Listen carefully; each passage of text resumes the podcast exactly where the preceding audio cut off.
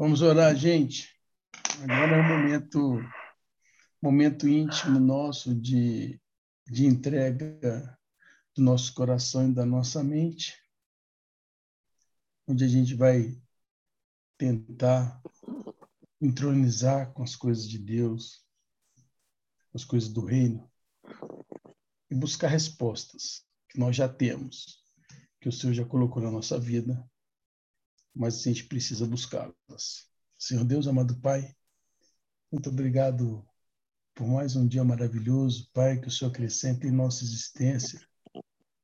Estamos aqui, Pai, reunidos para conhecer um pouco mais dos teus ensinamentos, das tuas obras, aprender um pouco mais de ti, Senhor. E que esse aprendizado nos envie para opções melhores entre aquelas que temos na nossa vida, Pai. Que nós possamos optar pelo amor, pela paz, pela comunhão, pela alegria e pela justiça, que são virtudes, Pai, que brotam do teu trono de graça. Pedimos que o Senhor lance a brasa viva sobre o coração, a mente e os lábios da Lília, essa palavra que ela vai trazer para a gente, que ela já declarou que se dedicou alguns dias em busca de uma palavra boa, perfeita e agradável para os nossos ouvidos e vidas, Senhor. Pedimos que o Senhor continue abençoando ricamente a Lília, o Wallace, a Júlia, a Bibi, essa família maravilhosa, Pai. E aonde eles pisarem, Senhor, que seja lugar santo, terra santa, próspera e frutífera. Te pedimos também, Senhor, pela nossa lista de oração, os nossos pedidos ali colocados, Pai.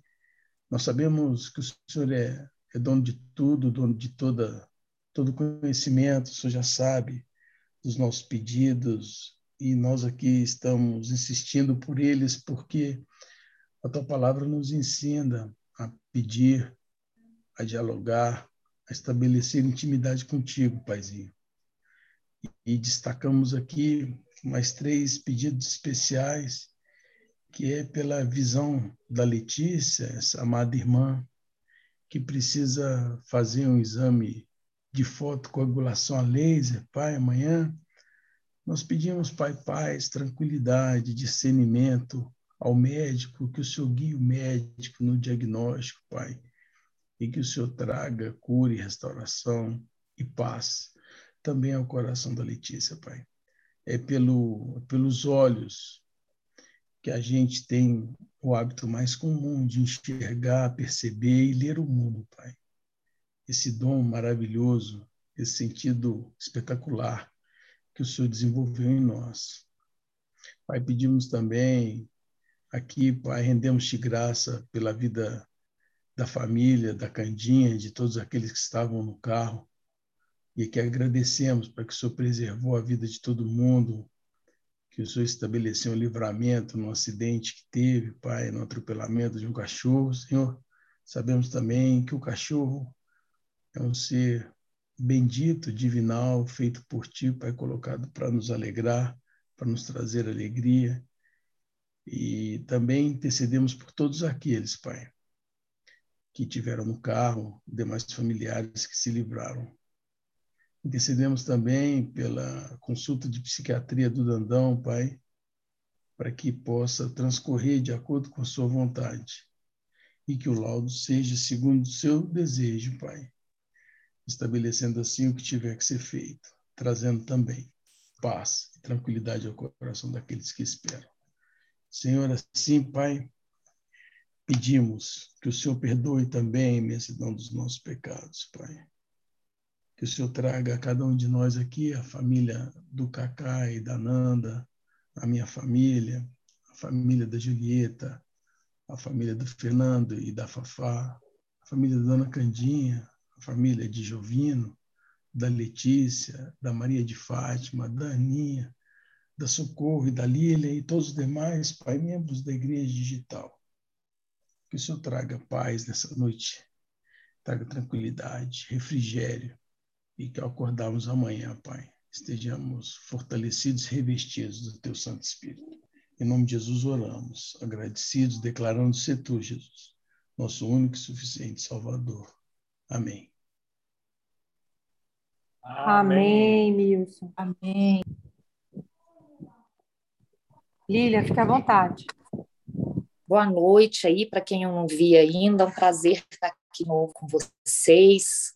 É, quem tiver com a Bíblia aberta em Êxodo 4, Fafá, Aninha, nossas leitoras oficiais aí, quiser começar lendo para a gente só até o verso 9, nove versinhos do capítulo 4, 4, manda bala aí, por favor.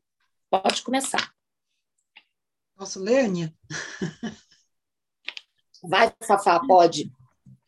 Os sinais concedidos a Moisés. Moisés respondeu: E se eles não acreditarem em mim, nem quiserem me ouvir e disserem: O Senhor não lhe apareceu? Então o Senhor lhe perguntou: Que é isso em sua mão? Uma vara, respondeu ele. Disse o Senhor: Jogue-a no chão. Moisés jogou-a e ela se transformou numa serpente. Moisés fugiu dela, mas o Senhor lhe disse: Estenda a mão e pegue-a pela cauda. Moisés estendeu a mão, pegou a serpente, e esta se transformou numa vara em sua mão. E disse o Senhor: Isso é para que eles acreditem que o Deus dos seus antepassados, o Deus de Abraão, o Deus de Isaac, o Deus de Jacó, apareceu a você. Disse-lhe mais o Senhor: Coloque a mão no peito. Moisés obedeceu e, quando a retirou, ela estava leprosa, parecia neve. Ordenou-lhe depois: Agora coloque de novo a mão no peito. Moisés tornou a pôr a mão no peito e, quando a tirou, ela estava novamente como a restante da sua pele. Prosseguiu o Senhor: Se eles não acreditarem em você, nem derem atenção ao primeiro sinal milagroso, acreditarão no segundo. E se ainda assim não acreditarem nesses dois sinais, nem lhe derem ouvidos, tire um pouco de água do Nilo e derrame-a em terra seca. Quando você derramar essa água em terra seca, ela se transformará em sangue. Amém. Amém. Eu só vou ler só o 10, tá? Então disse Moisés, Moisés ao Senhor: Ah, Senhor, eu nunca fui eloquente, nunca fui bom com as palavras, nem outrora, nem depois depois que falaste a teu servo, sou pesado de boca e pesado de língua. Respondeu-lhe o Senhor: Quem fez a boca do homem, ou quem faz o mudo ou o surdo? O que você vê ou o cego? Não sou eu, o Senhor? E aí Deus continua falando: Vai que eu vou ser contigo. O final, o restante desse capítulo é, é isso aí. É, Raíssa Leal, e o mundo viu perplexo uma menina com seis anos que ganhou um presente, né? O mundo viu perplexo essa menina aí, com 13, se tornar a melhor do mundo na sua categoria. E o que, que essa menina tinha nas mãos? Um skate. Mas será que era só isso? A gente descobriu que essa menina é cristã e eu me interessei um pouco pela história dela mas ela não tinha só um skate. Ela tinha muita determinação e até mesmo muita fé. Para ela, esforço era igual resultado.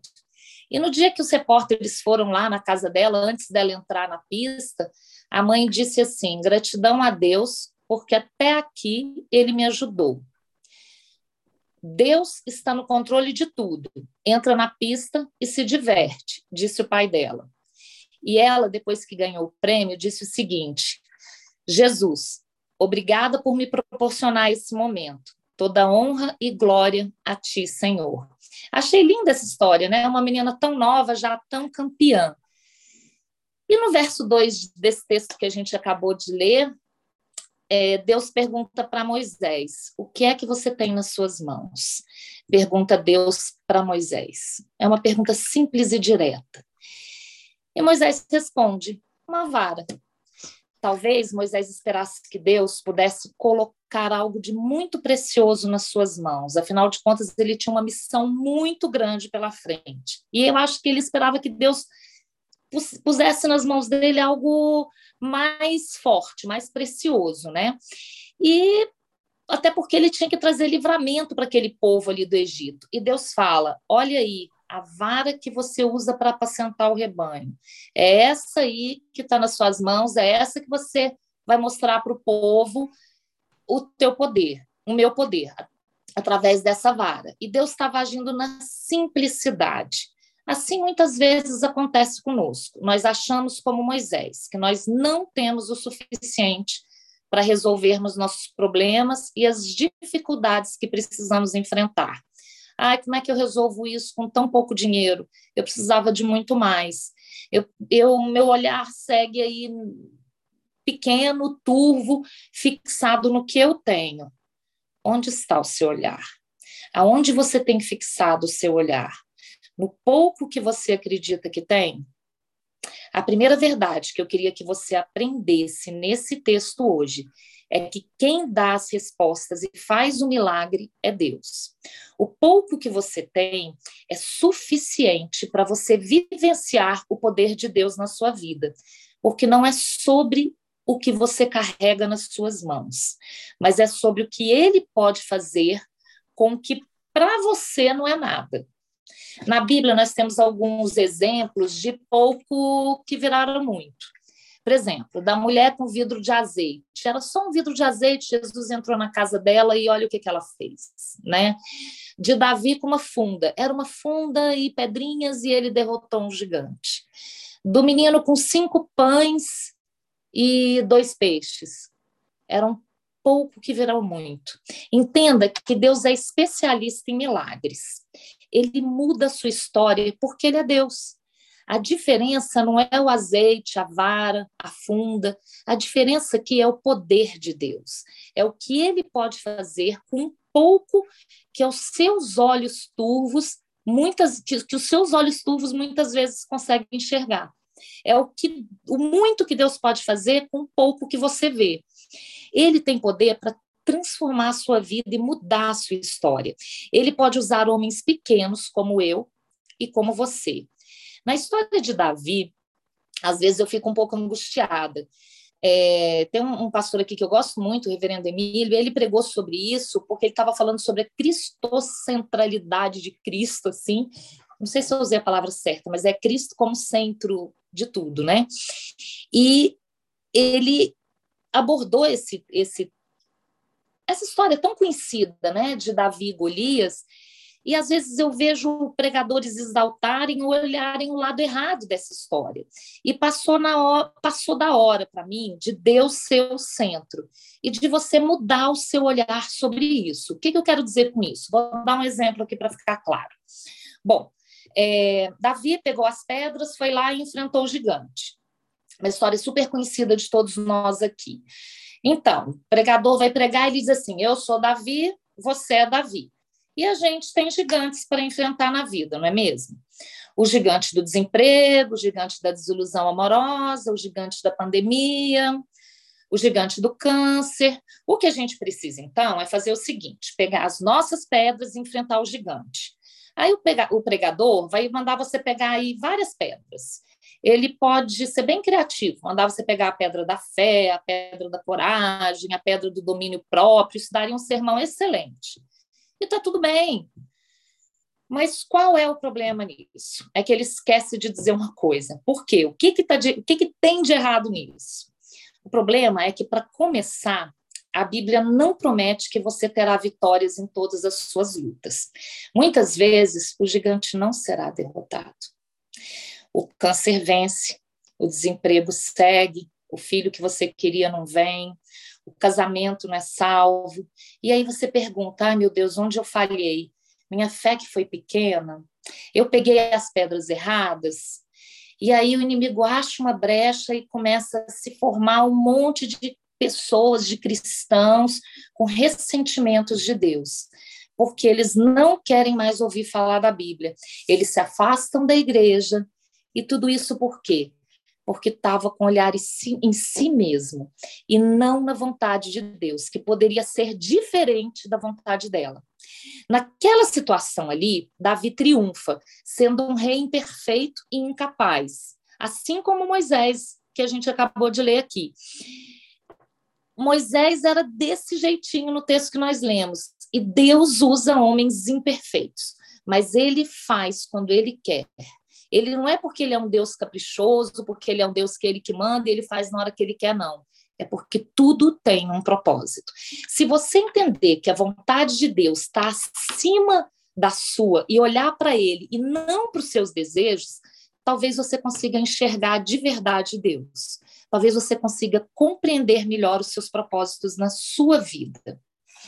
Nós temos histórias de pessoas como Esther, né, que foi corajosa mas ao mesmo tempo ela estava ali fazendo um monte de coisa errada, ela estava camuflando a identidade do povo de Deus. Ela não foi uma heroína sem sombras. Gideão foi outro. Vamos falar aqui de um líder, mas que foi um líder fraco. E Deus escolheu Gideão para liderar. Mas ele foi um líder que ficava pedindo prova para Deus o tempo inteiro.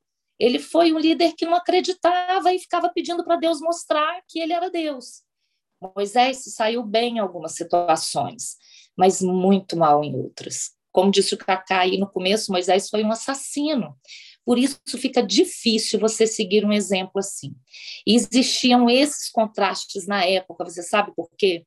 Para que o povo pudesse entender que só havia um Messias. Então, enquanto Gideão se tornava um tirano, vem Cristo com uma história de compaixão e amor. E amor puro, um líder amável, mostrando como é que as coisas têm que ser feitas. Um profeta ou um rei se saindo mal. Naquela época, era a Bíblia te mostrando que nenhum rei humano irá resolver essa situação. Essas histórias nos apontam para Jesus, não para que sigamos apenas os exemplos ou de outro, mas para mantermos os nossos olhos na solução, naquele que tudo pode. Aonde está o teu olhar? É isso que eu queria te perguntar hoje. Continua na sua funda, no pouco pão que você tem, só naqueles dois peixes? Continua no seu óleo, no seu cajado, na sua vara? Ou está nele? Está naquele que tudo pode. Essa é a segunda e última lição que eu queria deixar para vocês nessa noite. Não é sobre o que você tem nas suas mãos, quando você olha para aquele que é perfeito, você entende melhor uma doença, um problema. E você entende que não precisa ter muito para que o milagre aconteça. Você só precisa ter Deus e confiar nele, porque ele tudo pode. E é ele que faz a pedra acertar a testa do gigante. Claro, Davi teve coragem, ele fez o que tinha que fazer, mas quem fez o milagre foi Deus. Você só precisa obedecer acreditar. Assim é a vida. Você vai fazendo o que é certo e o caráter de Cristo vai sendo formado em você.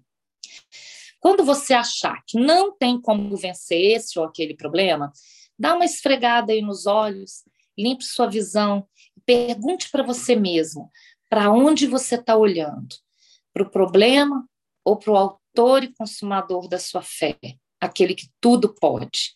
Esfrega o olho de novo e aí você não vai mais enxergar o pontinho. Sabe aquele pontinho preto no papel branco que a gente cansa de falar? Porque você entendeu quão grande Deus é. E você só tem olhos para todo aquele papel branco em volta. Cortella, ele diz que nós temos que fazer o nosso melhor dentro das condições que temos. O que, que aquela mulher tinha? Olhe, e ela fez o melhor dela com o pouco que ela tinha. Não faça só o possível no seu dia a dia, com a sua família, com a sua esposa, com seus filhos, com seu trabalho, com seu trabalho. Não faça só o possível para você não ser medíocre, faça o seu melhor. E se você ainda assim olhar para suas mãos e achar que tem pouco, lembra que Deus age na simplicidade, transformando o seu pouco em muito. Não é sobre as pedras elas vão estar lá sempre, mas é sobre o Deus. O óleo é o Deus do óleo, é sobre o Deus da vara, é sobre aquele que tudo pode. Os problemas muitas vezes eles não irão embora, mas o que você precisa saber é fixar os olhos em Cristo, porque tudo está sob o controle dele. Salmo 37 é um dos salmos que eu mais gosto, ele fala: entrega o teu caminho ao Senhor, confia nele e o mais ele fará. Esse salmo é lindo, ele tinha que estar assim, é escrito na, na, no nosso carro, na nossa cama, na nossa Bíblia, e é isso. Entrega o teu caminho ao Senhor, confia nele e o mais ele fará. Entrega, confia, acredita, porque quem faz é Deus, não é você. Resgata a sua essência antes disso. Olha para você, há um ano atrás e hoje. Resgata a sua essência. Como que você era um ano atrás? Se não fosse o Senhor na sua vida, onde você estaria? Lembra de onde você estava e quem você era antes de conhecer Jesus? Limpa os seus olhos. Para onde você está olhando? Como você era antes de entrar na igreja digital? Quem você é hoje? Deus não manda você ignorar suas fraquezas, não. Ele conhece cada uma delas. Ele escolheu líderes imperfeitos, como eu mostrei aqui. Para quê? Para moldá-los. Assim ele faz com a gente. Ele nos molda. E eu vou te dizer uma coisa: não tire os olhos de quem o capacita. Moisés achava que era incapaz, porque ele só via as suas limitações. As nossas limitações não são fator determinante, mas Deus é. Não é as nossas limitações que nos determinam, elas não são fator determinante, mas Deus é. Quando Moisés acha que não era eloquente, Deus disse: Eu serei com você, com a sua boca. Naquela época, aqueles homens precisavam de sinais para entenderem quem é Deus. Hoje, nós temos o maior de todos os sinais habitando em nós, que é o Espírito Santo de Deus. Se alguém está em Cristo, é nova criatura. Não tire os olhos dele. E lembre que não é sobre você, que quando você não puder, ele pode através de você para onde você está olhando. Queria orar por você. Vamos orar? Senhor nosso Deus, nos ajude, Pai, a entendermos que não é o pouco que nós temos, mas é o muito que o Senhor pode fazer através das nossas vidas. Nos usa, nos dê coragem, nos dê sabedoria para estarmos fazendo o que é certo, para que cada vez mais e mais o seu caráter seja formado em nós, para que nós possamos ser melhores pais, para que nós possamos ser melhores filhos, melhores colegas de trabalho, dar testemunhos do que o Senhor tem feito nas nossas vidas. Nos ajude a formar o seu caráter em nós e a entender que não é sobre o pouco que nós temos nas mãos, mas é sobre o muito que o Senhor pode realizar através de nós. Nós te agradecemos, porque o Senhor é bom e misericordioso. Em nome e por amor de Jesus. Amém. Amém, Lili. Amém. Deus te abençoe, Amém. continue te, te capacitando para usar você como instrumento para continuar tocando os nossos corações aí. E quando eu vi esse texto, eu vou tornar a repetir, eu fiquei encantada que você ia trazer Moisés, porque eu amo Moisés. Moisés, o coração humilde de Moisés me constrange de verdade. Eu acho que ele foi levantado, acho não, tenho certeza, para atravessar esse deserto, enfim, para encaminhar esse povo todo para a terra prometida, porque Deus sabia o coração humilde de Moisés coração de Moisés. Moisés reconhecia as suas fraquezas, né? E o que ajudou ele a atravessar o deserto foi a humildade, porque a capacidade quem dá é Deus para gente, né? Nós não somos capazes de nada sozinhos. Então esse, é, é, nossa, como me encanta ver. Agora vamos nos colocar no lugar desse povo todo, tendo um líder. Já pensou? O seu chefe do seu trabalho, ou o dono da empresa que você trabalha, conversando e falando com você, gaguejando, extremamente humilde, falando assim, todo. Como é que a gente ia olhar para esse líder?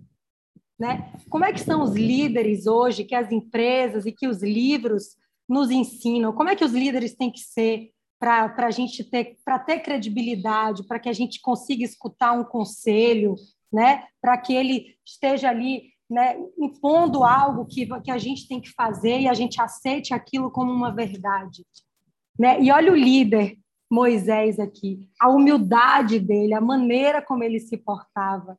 Então, assim, esse texto me, me mexe comigo porque é a humildade, é o coração que Deus está preocupado. porque quem capacita é Ele. Sabe? Que, que delícia. Muito obrigada, Lília, por trazer um texto tão lindo, porque por diversas vezes, quando meditei na, nessa palavra, eu ficava, mas como é que será que eu ia me comportar no meio desse povo? E Moisés lá em cima fala gaguejando. Me coloquei no lugar desse povo, pessoal. Eu não tenho vergonha de falar para vocês isso. Eu falei, será que realmente eu ia acreditar que eu, que eu tinha feito a escolha certa? Né? Porque a gente julga. E você é eloquente, assim. Moisés não era, ele tinha problema para falar, ele era tímido, e tinha vários estudiosos dizem que ele tinha problema mesmo, né? E foi ele que foi levantado, é. né? Então, assim, é, olha, gente, amém. Amor. Muitos falam que ele era gago, né? Lado. Coisas que chamam a atenção nesse texto aí são as vulnerabilidades. Primeira, todos nós temos ou já tivemos medo de ataque por outras criaturas. Cobra, pitbull, onça, leão, andando aqui na trilha do Alphaville, tinha uma onça, dois anos atrás, foi encontrada uma onça gigante. Aí eu falo para o Davi, ó, oh, essa trilha que a gente anda, alguns anos atrás tinha uma onça. Está preparado para correr se aparecer? Aí ele fica olhando meio assim e a gente segue. A outra que o texto aborda, doença. Quem aqui não tem medo de doença? Ou não teve? E a terceira, necessidade de água. Será que a gente ia conseguir viver sem água uma semana? Até sem beber é difícil, né? E aí a Lília vem com o texto da fadinha. Eu vi a reportagem quando ela andava de skate, meu primeiro skate de quatro anos, estava com uma roupa de fadinha. Aí ela pediu, né? Deu entrevista no Esporte Espetacular. Eu não gosto que me chamem assim, mas o apelido pegou. Enfim, cristã, e a mãe falou: até aqui nos ajudou o Senhor. Ok. E se a partir daqui o Senhor não ajudar mais? Acabou a fé e acabou tudo? Essa metodologia existe em muitos, lugar, em muitos lugares e muitas pessoas abandonam Deus depois disso, né? Mas o que, que a gente tem que ver? Esse olhar. A gente quer o que a gente quer. Se Deus não der, a gente fica de birra. A gente é assim. Agora, e o que Deus quer para a gente? Será que a gente para para analisar? Às vezes, às vezes a gente não quer o que Ele mandou, mas é o que Ele quer para a gente e a gente não tem a maturidade suficiente para seguir. Mas o que, que prova esse tripé de vulnerabilidades que eu falei? Deus mostra nesse texto que todas as coisas estão sobre o poder soberano dele. Então, ou a gente acredita e amadurece e segue, ou a gente vive de birra e vai embora. É simples assim. O nosso olhar é muito diferente do de Deus. E esse texto mostra isso no lugar aqui que a Lilian deu um foco também, o cajado.